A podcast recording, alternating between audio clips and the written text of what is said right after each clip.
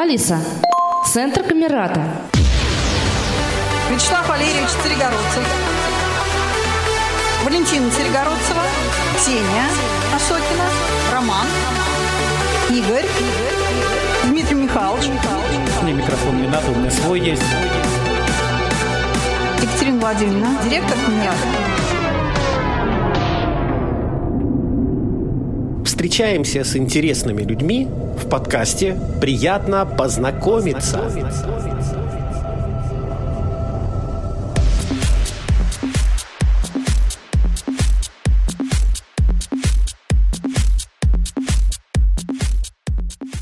Как это случилось? Сама ситуация, именно переломный момент. У меня была мечта стать пилотом самолета-истребителя, летчиком-испытателем, но, увы, когда я оказался на реанимационной койке, понял то, что мечта уже явно не сбудется. Понял, что мне нужно переключиться.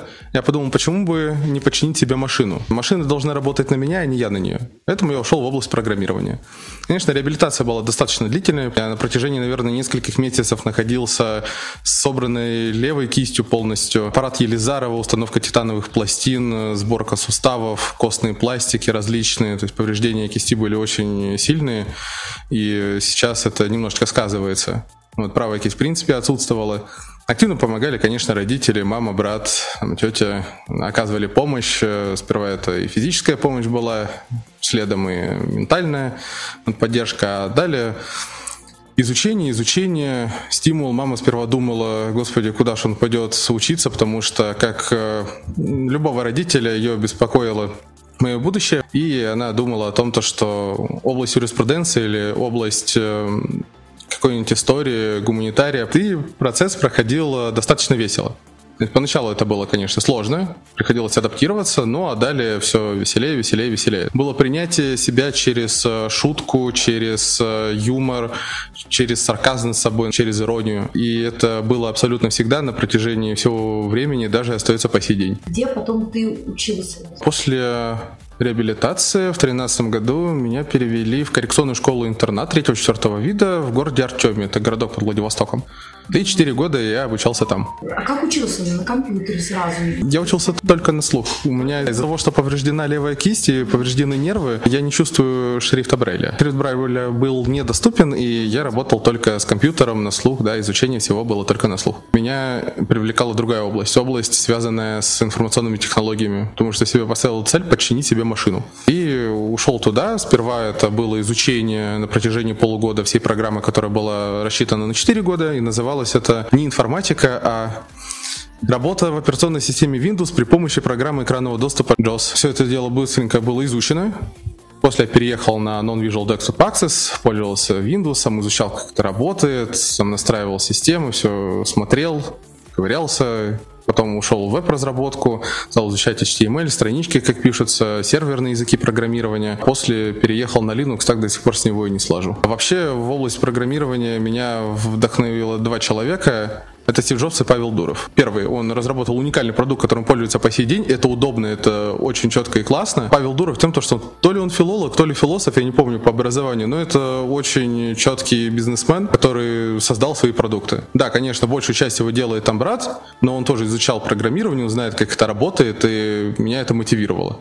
Очень сильно. Вячеслав просит сравнить а, ту школу и эту школу. Сравнивать, думаю, две школы здесь не имеет смысла, потому что одна в любом случае общего массового образования массовая школа, а другая специализированная. То есть, если бы это было интегрировано в массовую школу, тогда можно было бы сравнить. Это на примере вуза можно будет рассказать. Наверное, это было нужно. Я не готов на текущий момент ответить и, наверное, вряд ли отвечу, но в любом случае, интегрируясь в эту среду, можно было понимать то, как это работает, сперва постепенно то есть, если бы меня, наверное, сразу кинули бы в массовую школу, возможно, не получилось бы справиться. То есть, может быть и такое. Конечно, поддержка родителей там в том, что я делал, чем занимался, она очень оказывала помощь, очень сильно. А, но скорее всего, было бы сложно. Само образование, оно тоже кардинально отличается, потому что есть определенные условия, сложности, и какие-то там технические предметы подрезались. И приходилось это изучать самостоятельно. Жень, ну, то есть я правильно понимаю, да, что вот когда закончил школу, там не было сомнений, что надо идти учиться. А вот тогда, когда ты поступал, там вообще процесс поступления был через ЕГЭ или как? Да, Ну, там были вступительные испытания в университете, но все задания были ЕГЭшные. Абсолютно все. И кто сдавал вступительные испытания внутри университета, все баллы приравнивались к баллам ЕГЭ. Сомнений о том, то, что поступать, учиться и как это будет, э, не было. Вопрос, как это будет, он стоял.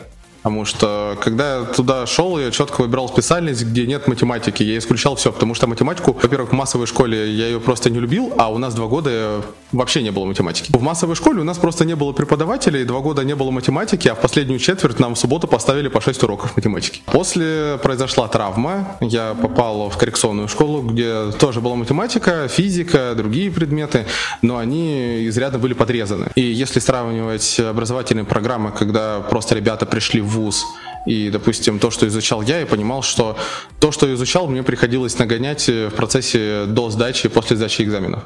То есть у нас уровень отличался. Когда поступал в университет, из-за того, что жутко не любил математику, я выбирал так. Прикладная математика, информатика нет. Прикладная информатика, математика тоже нет. Там математика и компьютерной науки нет. О, программная инженерия, отлично. Поступил, все. Пришел на посвящение, и мне говорят, ну что, поздравляем, вы на физматфаке. Нужно было видеть просто мои глаза в этот момент. Я исключал все, что было связано с математикой, и попал на математику. У меня только первый курс, это было три вида математики. Линейная алгебра, матан и дизмат дискретная математика. Второй курс и третий, там вообще все закончилось дифурами и уравнениями математической физики. Математика, она нужна человеку, который занимается в обязательном порядке. Потому что я тоже сперва думал то, что нет, зачем мне математика, зачем я изучаю то, что мне не нужно. И сейчас, допустим, да, я помню там нахождение определителя матрицы по определению. Это может мне не понадобиться. Вот. Но понимание того, как работают там пространство линейные, кольца, все эти поля, это очень важно, особенно в работе с данными, в работе с нейронными сетями, с обработкой данных, э, с тем же самым интеллектуальным анализом данных и синтезом данных. На первом курсе изучал э, распознавание и синтез речи, то есть и там математика, даже ту, которую изучал на первом курсе, мне очень хорошо пригодилась при сдаче контрольного задания на первом курсе. Ребята пилили игрушки на Паскале, но мне как-то это было не очень интересно писать игрушки, да и к тому же на Паскале. Я э, на языке Python э, ваял нейронную сеть, которая распознавала речь и синтезировала ее обратно. Это алгоритмы, которые принимают решения я даже не знаю, как это правильно объяснить. Это искусственный интеллект, по сути. Э, ну, до искусственного интеллекта нам еще как до Луны пешком. Это псевдоискусственный интеллект. Вообще это классификатор. Тоже говорят там нейронные сети, как это работает? Вы в нейронку что-то запихиваете туда, допустим, говорите какие-то слова, на основе различных преобразований, колебаний, насчитывает такие данные и начинает их сопоставлять с тем, что у нее есть в базе на чем она обучена. И если происходят какие-то диапазонные совпадения, то она вываливает результат и говорит, вот это, наверное, то, что вы хотели мне сказать. Есть некие образцы в базе. Нейронная сеть сравнивает с ними то, что вы даете, да, ну, то есть то, что вы произнесли, условно, да, если мы про распознавание речи. И как бы она на основании там некоторого анализа, да, прикидывает, что, наверное, вы сказали вот это. Это похоже вот на вот, вот то, что у меня есть. Да, примерно. Там, конечно, используется понятие весов, связанностей. Ну, понятно. Да, всего. Уже... Ну, если простым языком, да. То есть это примерно так работает. А если нету этих вот а, шаблонов? Тогда это не, не классификатор. Дело в том, что нужны какие-то датасеты, данные, они делятся на несколько частей. На одних она нейроночка обучается, а на других тестируется. И потом в нее можно запихивать любые данные и смотреть, что будет. Из Ютуба у Никиты Иванова опять вопрос, э, видимо, знаете, сейчас мы рискуем про ну, такие извечные философские больше вопросы. Насколько сложно было переходить с Windows на Linux? Вообще у меня случилась непредвиденная ситуация. У меня стояла винда и стоял Linux Ubuntu долбу там двойной загрузкой. На одном жестком диске была система Windows и система Linux Ubuntu. Вот и случилось так, то, что у меня Ubuntu обновилась.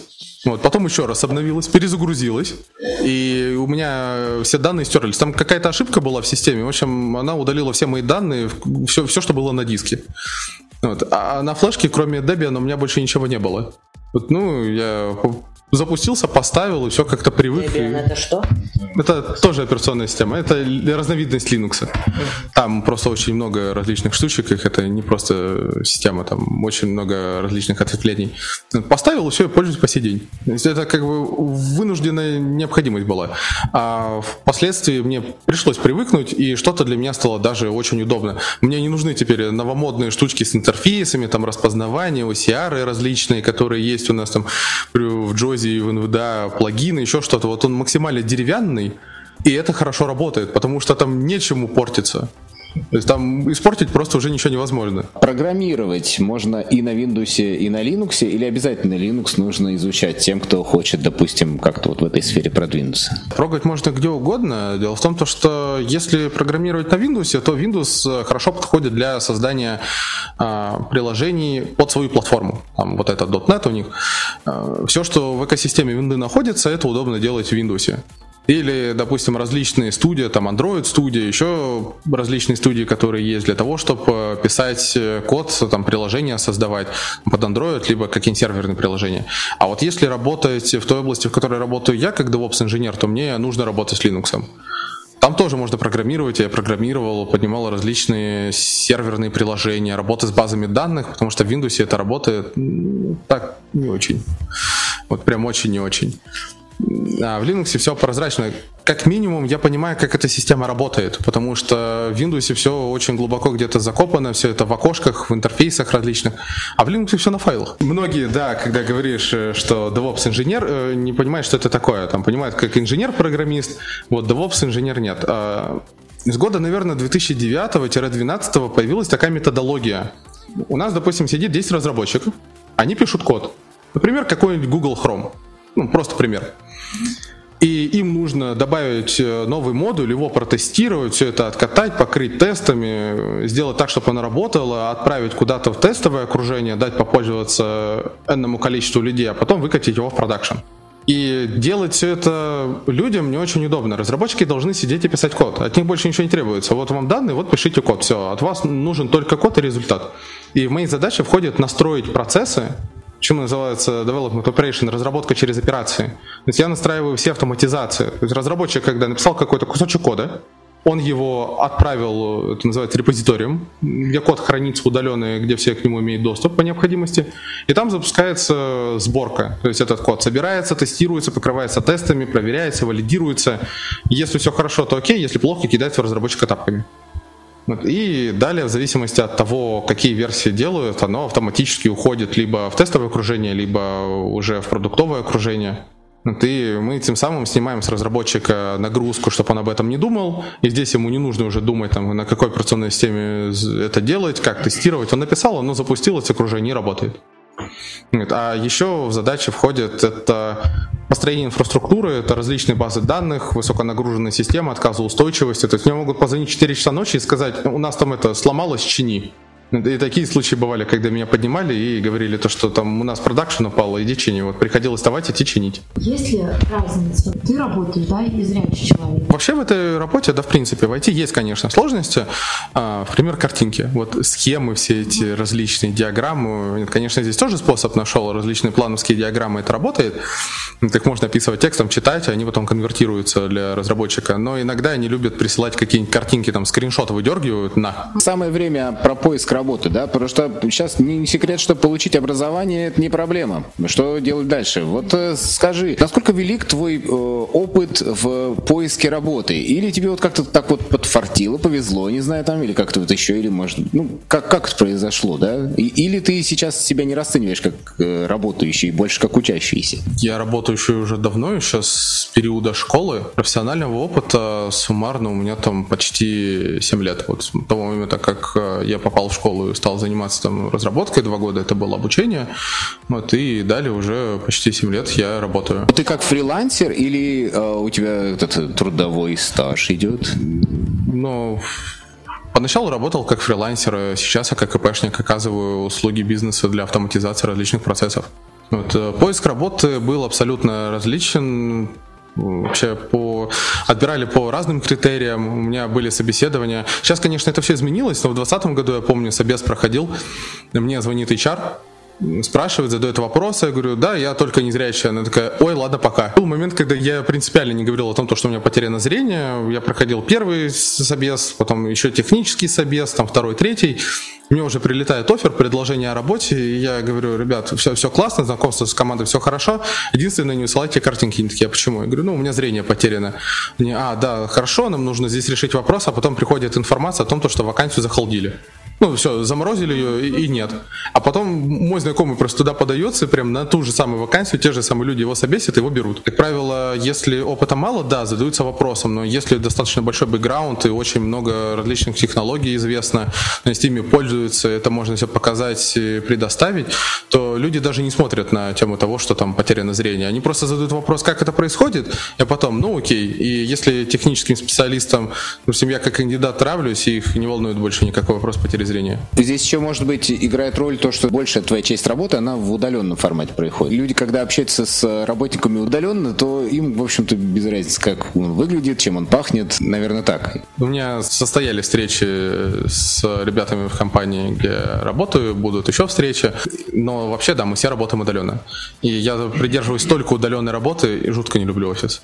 Для меня просто встать, собраться и куда-то поехать в офис и потратить на дорогу два часа вместе со сборами, а потом еще столько же обратно, это вообще нерациональная трата времени. Может быть, ты просто не умеешь использовать время в дороге? Это просто неудобно, потому что мне могут позвонить, опять же, в любой момент и сказать, сломалось. У тебя есть рабочее время, встань пораньше, друг. У меня, да, 8-часовой рабочий день, допустим, распланированный, все хорошо, причем он у меня не фиксирован, то есть я могу поработать 4 часа, уехать и поработать еще 4 часа.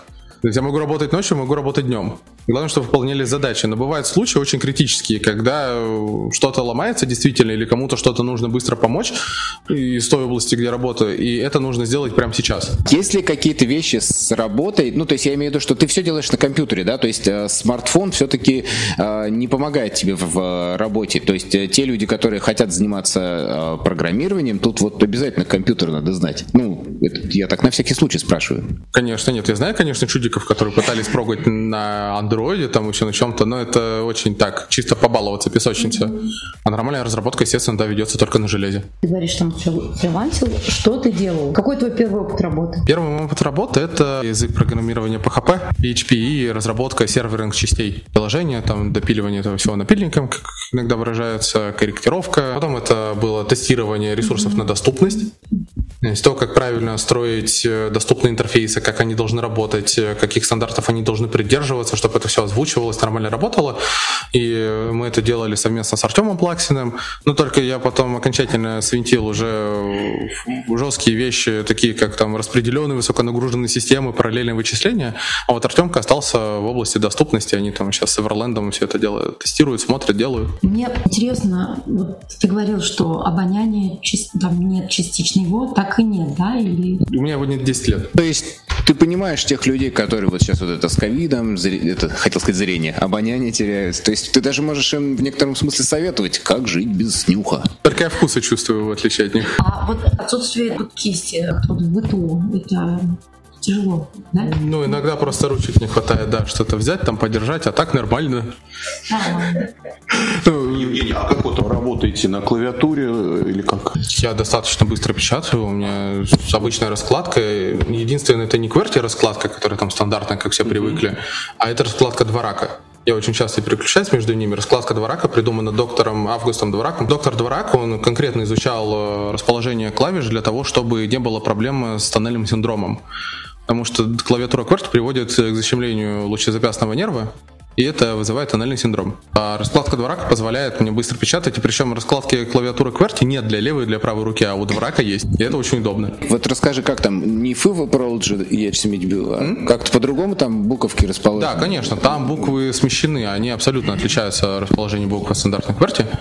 Там буква В, она может, с- в зависимости от э, расположения стандартной, либо левой или или правой руки, она располагается в различных местах. Возвращаясь к трудоустройству, э, ты бы как сейчас все-таки посоветовал? Нужно э, сообщать как-то в резюме людям о том, что у них есть инвалидность, вот этот рассказывать про какие-то особенности, или уже на собеседовании, так сказать, огорошить? У меня в резюме написано, но если HR не обратил внимания, это его проблемы. Пользуешься ли ты вот в, э, разными фриланс, как они там, площадками, где вот эта временная работа, как, как это называется, точно не знаю, но А, когда тебе вот... Уже нет. что-то- Раньше пользовался там FL.ru, freelance.ru, там биржи еще были. Это раньше, когда там берешь заказы, выполняешь. А сейчас нет, сейчас у меня конкретно висит резюме с наработанным опытом, технологиями, которые знаю, как я это делаю, что изучал, чем я занимаюсь, и все. И просто HR сидят, ищут. Если я попадаю под определенные критерии, то все, они мне пишут. А дальше процесс первого согласования, если все устраивает, второе согласование, там собеседование, второе, третье, первое и все. Есть ли какие-то, не знаю, уже у тебя за твой опыт большой, ну, такие понятные а, продукты, да? Там я написал калькулятор. То есть что входит в твое портфолио? Продукты есть, они очень специфичные, заточены под решение определенных задач. Допустим, это ну, мои учебные работы связаны там с распознаванием речи, классификацией речи, изучение данной области, как это работает. В 2020 году мы поднимали старт стартап под названием Олив. Этот стартап включал в себя работу как, допустим, ты туда кидаешь заказ как заказчик, а исполнитель подписывается на набор ключевых слов, внутри работает модель нейронной сети, которая парсит заказ и по логике вещей предлагает заказчику этот заказ на исполнение. Я читал у тебя в одном из интервью в университете как-то еще, как-то у вас со спутниками что-то было связано. Вот э, спутник, что там он, полетел, не полетел? Был момент, это вот расскажи про первое ну, вообще первый курс в университете, первые месяцы. А, я тогда ходил на занятия по теории решения изобретательских задач. Это очень интересная методология ТРИС, и если кто хочет, может изучить, она позволяет понять, как решать различные задачки. Там есть некоторые примеры, потом, если что, могу позадавать. Вот. И был Станислав Карпенко, который остался. Стас как раз он приехал со Сколково, с компании «Спутникс», к нам туда в университет и руководил всем центром проектной деятельности. Он рассказывал про спутники, как это работает, дистанционное зондирование Земли. Меня это заинтересовало, и к нему просто обратился. А после этого я стал жить в Центре проектной деятельности. Занимался различной работой. Я там жил просто круглыми сутками. Первый, второй курс, ну, третий не очень уже, потому что там была поездка большая в Австрию. А первые два года просто там и спутники, да. Это спутник Кубсат, Кубсат это спутники малого формата, которые состоят из различных частей. Юнит там один это одна небольшая часть, либо юнит 3, состоящий из трех частей. И был собран модельный спутник.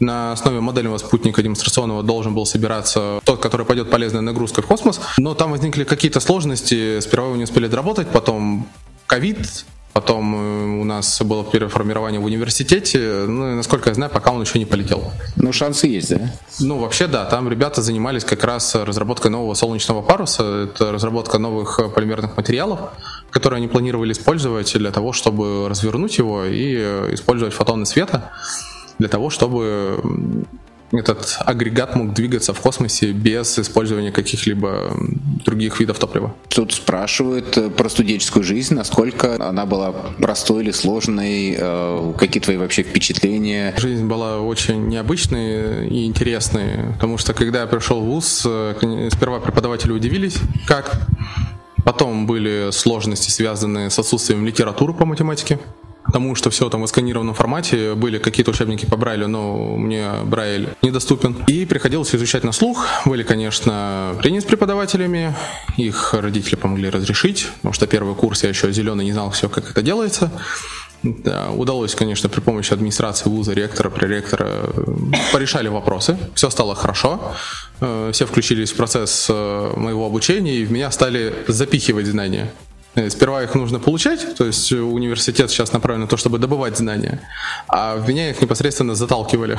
Ты приходилось много самому изучать, изучать латех, потому что формулы многие недоступны, когда там идут какие-нибудь семиэтажные дроби каких-нибудь дифференциальных уравнениях, там интегрирования, господи. Приходилось осваивать много. Но на первом курсе э, я не думаю, что кто-то из ребят, на моем направлении точно так никто не сдавал, это научно-технический рэп, который помогал мне сдавать весь матан. Я когда пришел э, сдавать коллоквиум, а, даже экзамен был, семестр заканчивался, там теорема роли, ратость препода тролли, источник острой постоянно сессионной боли. Да и приходилось все вот так вот рассказывать, я несколько теорем доказывал. Это было необычно. Далее, конечно, это было больше и сложнее, пошла математическая логика, там вообще весело стало, дифуры.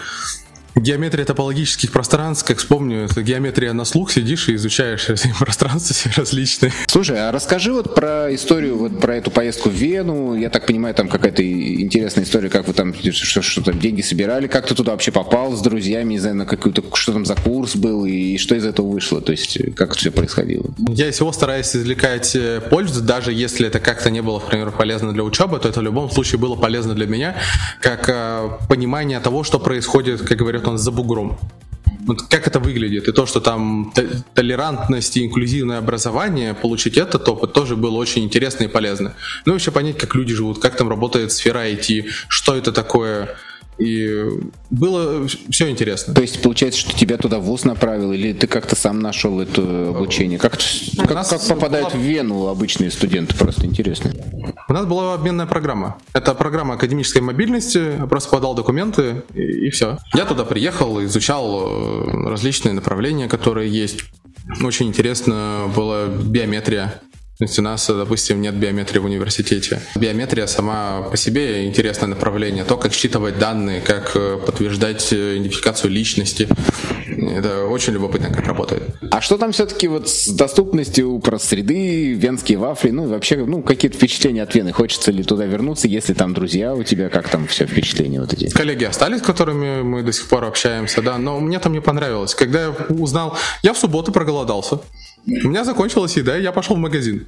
Ни один магазин не работает. И по воскресеньям тоже. Они работают с понедельника по четверг с 8 до 6, а в пятницу они работают, по-моему, то ли с 10 до, до 4, то ли с 8 до 4.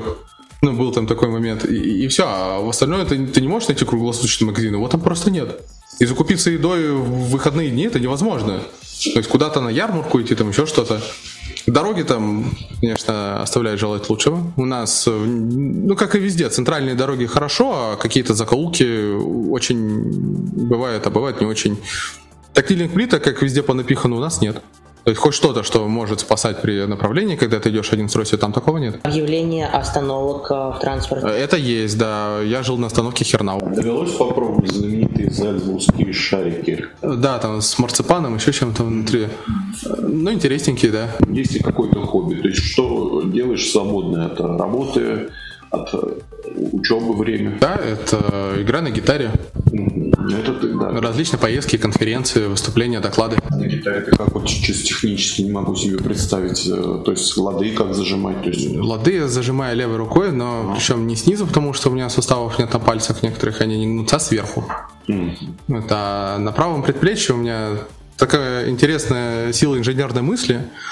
Это бандаж для укрепления кисти, к которому пришит медиатор, вырезанный из пластикового шпателя, и все, я его натягиваю на предплечье и играю. Вот ты сказал, что ты очень, ну, как-то в свободное от работы время посещаешь различные конференции, хакат, ну, то как, чтобы общаться, наверное, с, э, искать новых э, партнеров, э, коллег. Есть уже какие-то а, люди, с которыми ты знаком, ну, может быть, из широко известных в узких кругах людей? Но в основном это айтишники. Андрей Ситник, вряд ли кто-то ну, из, не из IT его слышал. Он в какой-то компании работает, если ты- эти люди, они где-то... Да, он работает в компании Evil Marshals. Вообще Андрей это мой наставник, который меня сперва очень долго наставлял, курировал, что как делать. э, И, и после, я когда уже сам смог э, застабилизироваться и развиваться дальше, все. То есть ему в этом очень большая благодарность. Он прям помогал именно с технологиями. Есть он говорил, что не нужно изучать, а что нужно изучать. С выбор новых технологий. Когда я куда-то уезжаю, я преследую несколько целей. Первое это посещение нового места. Изучение, что это такое, как это работает, какие люди, что используют. Как в основном что применяют. Потом это знакомство. Ну а далее уже профит э, с того места, где я нахожусь, извлечение полезной информации и применение этой информации в дальнейшем. Говорят, ты внедрил в себя какие-то чипы, э, очень часто про это рассказываешь. э, То ли два у тебя их, то ли три, то ли было три, то ли стало два. Э, Вот э, расскажи немножко об этом, порази нас. У меня сейчас в руке находятся два импланта, было три. Первое себе поставил в марте 2019 года. Это RFID-метка, стеклянная капсула на размером с рисовое зерно. Ставится обычным инжектором. 125 кГц работает по принципу как домофонный ключ. По аналогии. Здесь есть различные замки, тоже система контроля управления доступом, SCUDA их называется сокращенно. Они позволяют зашивать туда какой-то ключ, информацию, копировать его и открывать замок. Также в этом же месте между большим указательным пальцем стоит еще метка 1356 МГц. Эта метка работает по протоколу NFC. Это не платежный модуль, сразу говорю. То когда слышат NFC, типа, о, можно платить, нет. NFC это просто протокол передачи данных. И там есть небольшой объем памяти, туда можно записать номер телефона, ну, либо геолокацию, куда меня вести в каком-нибудь очень веселом случае после нетворкинга. Ну, Так, ребята, меня, пожалуйста, сюда указываешь в руку. Вот. Это все сканится, считывается, и можно посмотреть, что там.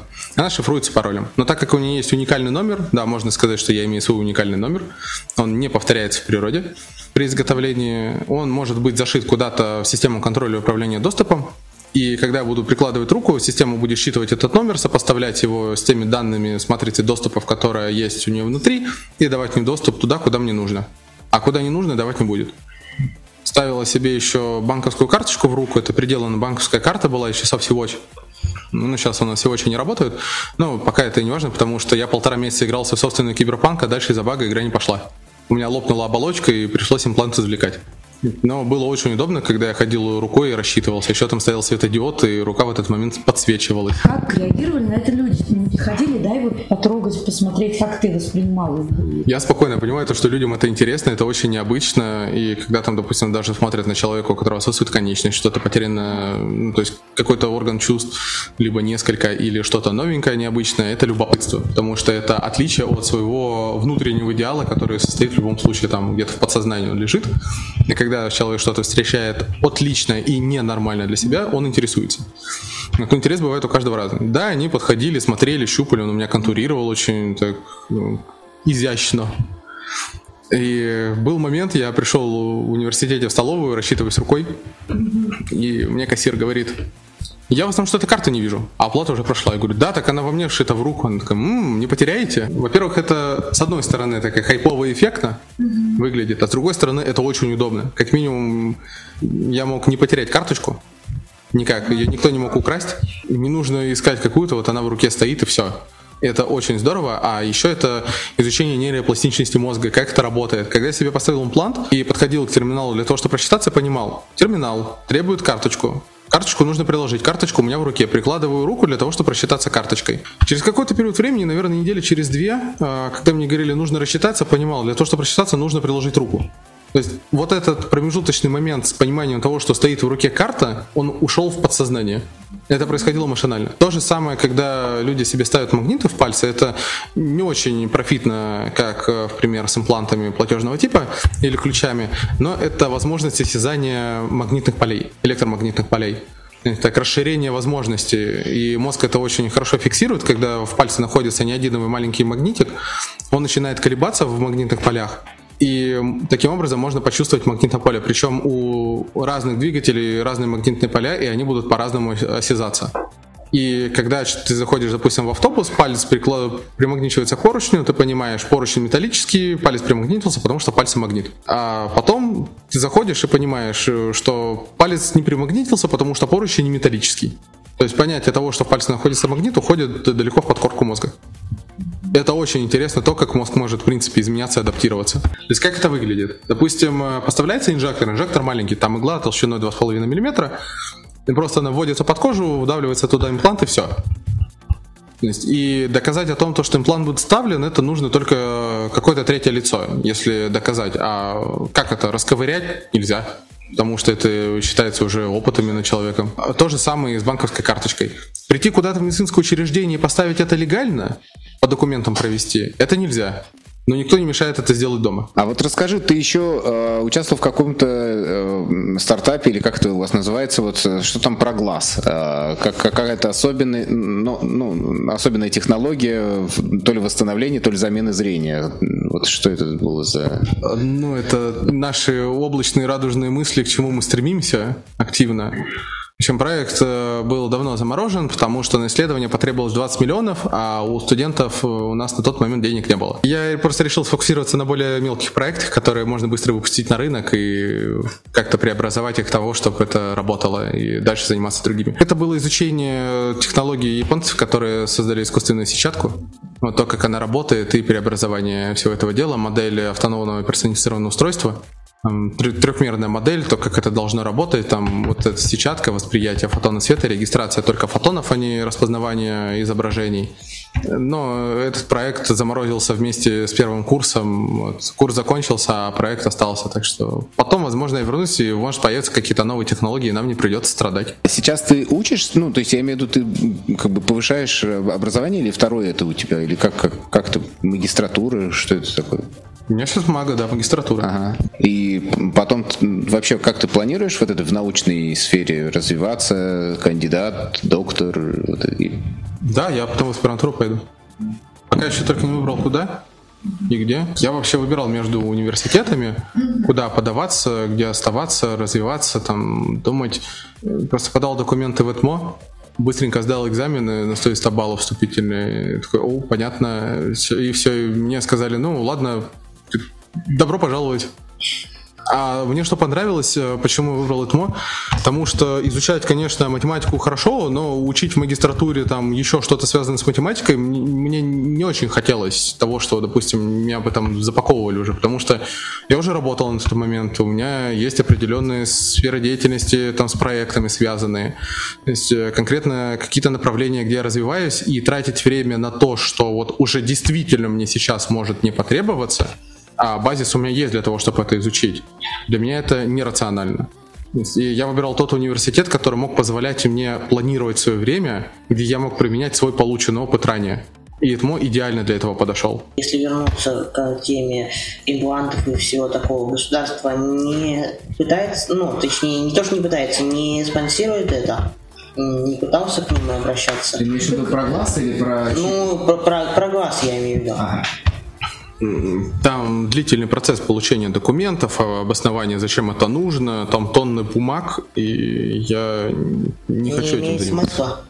Ну, мне ну, кажется, нет. заморачиваться долго. Это очень, на самом деле, сложный процесс, э, потому что нужно все описать, подать, и там заявки. Вот у меня коллега занимается грантовыми программами, там валидация этих грантовых программ, там одна заявка может там быть на 10 листов, а может быть и на 50, и на больше. Там. Но те, вот в эти проекты, которые там индустриальные, они требуют очень большого описания, всех смет, расчетов, они там очень за это как-то хотят много. С одной стороны, это, конечно, хорошо, но с другой стороны, это трата времени, а время это самое важное.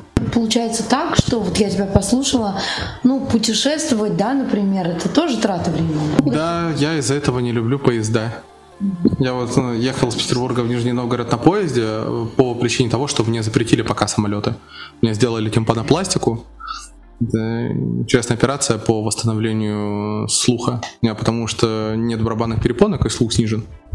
Мне вот восстановили барабанную перепонку и заменили там внутри слуховые косточки на титановые пока левое ухо. Теперь в моем организме металла еще больше. И сказали, не-не, пока летать нельзя. Мне даже метро нельзя. Кстати, вот эти вот операции, они, наверное, есть возможность как-то сделать слух еще лучше, чем э, у обычных людей. Ну, со слухом это, да, ну, мне вот восстановили. Во-первых, там все очень сильно повредило, и как я слышал 10 лет, это вообще остается загадкой. Нет, с точки зрения техники понятно. То есть врачи понимают, что передавались импульсы, косточки колебались, все окей. Но как сам был технический процесс э, того, что мне вывернуло наковальню в сторону, это слух снижало процентов где-то на 30, вот это было для них удивление. Ну вот мне их вытащили, поставили титановые туда косточки, да, протезы, и все, и кусочек фасции, собственно, за место барабанной перепонки, и все. Как ты ориентируешься с тростью, если, наверное, ее как-то сложно держать и то есть как вот это происходит? Или нормально все? Нормально. По университету, по территории университета я бегал с тростью. Различные методики навигации с тростью, там щуп, маятник, движение по диагонали, там буферные зоны, это все мне доступно, я этим активно пользуюсь. Вообще вопрос изучения территории и частого использования. Вот. А так, допустим, по Петербургу я могу спокойно продвигаться по общежитию, выйти из общежития, там, ну, пройтись рядом, просто заказывая себе машину, уезжая в университет. Вот, э, я не пользуюсь службами сопровождения практически никогда. Вот мне иногда там Роман говорит, надо воспользоваться. Вот, и я пользуюсь, да. Он, иногда я такой, ой, а у меня служба сопровождения, я не знал об этом. Ему за это спасибо, да. Он оказывает мне сервис. Про все-таки вот эту доступный интернет или вот что ты можешь по этому поводу сказать? Есть ли у этого какое-то развитие? И вообще, может быть, какой-то пример доступных сайтов? Э, наверное, это будет полезно, например, для тех, кто сейчас из изучает а, компьютер. То есть, а, есть ли, например, какие-то а, сайты, на которые, ну, которые ты бы мог сказать, вот это вот хорошие с точки зрения доступности продукт, а, а вот это вот не очень? Здесь э, сложно как-то определиться. Еще когда в последний раз в году 17 этим занимался, это будет очень удивительно, но сайт Kremlin.ru сделан очень хорошо. Мы можем сказать, что, например, а, Kremlin.ru и госуслуги — это а, сервисы, которые... Ну, госуслуги не такие, очень. а, такие ориентиры для тех, кто хотят сделать окей для... Ну, вот самое, что интересно, раньше Сбербанк, Сбербанк был отстой, но я использую Сбербанк для бизнеса, потому что у меня счет там расчетный открыт в Сбере. И на самом деле там очень кайфово. Особенно я когда удивился, это ни в одном банке нет такого. Там у них проблема, конечно, вот с этими различными переводами, как это сделано в Тинькофф банке, точка банк, там модуль банк, где ты просто записал данные, быстро тебе поступили средства. У них там есть шаблоны, вписываешь эти данные. Ну, там звонишь, допустим, оператору, диктуешь ему свой номер, нажимаешь демонстрацию экрана, диктуешь еще раз там какой я не помню, код пользователя, и, все, они видят твой экран, и тебя в режиме реального времени сопровождает по этому экрану. Мобильная версия ВКонтакте более-менее адекватная, особенно которая в Firefox, там, на то новый режим идеологии там в Гугле где-нибудь еще не очень. Вот, э, она пришла уже в порядок, и, ну, очень даже хорошо. Декстопная версия у меня с нее горит жестко. Прекрасная. Вот, вот у нас она сейчас... сделана максимально отвратительно. Ну, слово максимально и отвратительно это оценочное суждение. Мы не будем их здесь использовать. Ты выбрал в пользу Windows и Linux, а почему не Mac? А, ты, ну, как бы, если ты смартфоном пользуешься iOS, почему компьютер не Mac? Когда я покупал себе ноутбук, там был такой момент, если кто смотрел мультик Linkin, ну, этот, а, господи, Linkin Park, этот, South Park, Южный, Южный парк. А где деньги? А, а, а их нет. Мне просто не хватило на тот момент Э, для того, чтобы взять себе MacBook, и поэтому я взял себе текущий ноут, вот, и им пользуюсь. Еще мне есть требования определенные. Я бы с удовольствием переехал на Mac, но первое, меня напрягает отсутствие numpad а справа, вот что мне очень важно, потому что я очень часто, ну, постоянно работаю на Linux, да, очень часто использую нампад и мне это нужно. А некоторые вещи, которые я могу выполнять на Linux, в Mac не всегда работают так, как а, мне хотелось бы, чтобы они работали. Вот. Там некоторые вещи все равно бывают скрыты. А с другой стороны, это использование вычислительных возможностей видеокарты, которая у меня стоит, для расчета каких-нибудь там линейных уравнений, вычислений если мне это требуется. Мечта есть ли у тебя? У меня нет мечты. Вообще, не, ну а как же цели, которые... У меня сказал, есть... Там, э, мир сделать лучше, вот это вот, э, вернуть не, зрение, не, не, не. Я кисть, отбросил эту идею, там, сделать э, лучше. Нет, это, конечно, хорошо сделать лучше, но думать глобально, именно там абстрактно, как сделать мир лучше, там, начни изменять мир себя, если... Ой, господи, начни изменять себя, если хочешь сделать мир лучше. Это все очень классные философские вещи, но я пришел к тому, то, что нужно покопаться в какой-то предметной области, выделить какую-то сферу и начать над ней работать. Вот, поэтому... Ну, согласись, работать э, с, э, как это, а, обычными руками и обычными глазами, например, было бы проще. Ты бы смог сделать больше э, ну, и лучше, да? То есть, может быть, в этой сфере как-то для себя что-то пожелать ты бы хотел? Нет, не всегда это может быть лучше. Ну, допустим, смотри, так как у меня, во-первых, было зрение, да, все, все конечности были на месте, я понимаю, как работает данная плоскость мышления. И вот у меня потеряно зрение, отсутствует кисть, я понимаю, как живут эти люди. Немного это совмещаю. Как живут люди с отсутствующим обонянием и с немного потерянным слухом. И постоянно находясь на стыке вот этих различных э, видов мышления, мне понятно, как продукты можно адаптировать различные. И я сейчас, раньше я пытался делать там, да, затачивать под лиц инвалидностью. Сейчас я перешел по-другому. Я понимаю, что в этой области можно получить какие-то интересные данные, сформировать какой-то интересный продукт, а потом его просто экстраполировать на различные области, которые могут быть, и все. Мне кажется, что э, ты можешь что-то такое посоветовать людям, которые, э, к сожалению, может быть, там потеряли зрение, да, э, что, э, с чего начать, какие первые шаги, может быть, э, чтобы стать таким же оптимистичным, э, как ты, что вот ты можешь им напутственное такое сказать? Когда об этом спрашивают, конечно, можно много всегда говорить там слов поддержки, это положительно влияет. Первое, это в любом случае поддержка семьи, которая не должна давать понимание того, что э, человек э, стал лицом с инвалидностью. То есть, нет, все логически это должны понимать. То есть все должны понимать, что да, есть ограничения, что в чем-то нужно оказывать помощь, но не всегда это там делать постоянно, вот, и принимать, не то, что принимать таким, как он есть, допустим, человек, да, и жить с этим, а именно направлять в ту сферу, с которой, допустим, выбыл, или в которую он хочет пойти.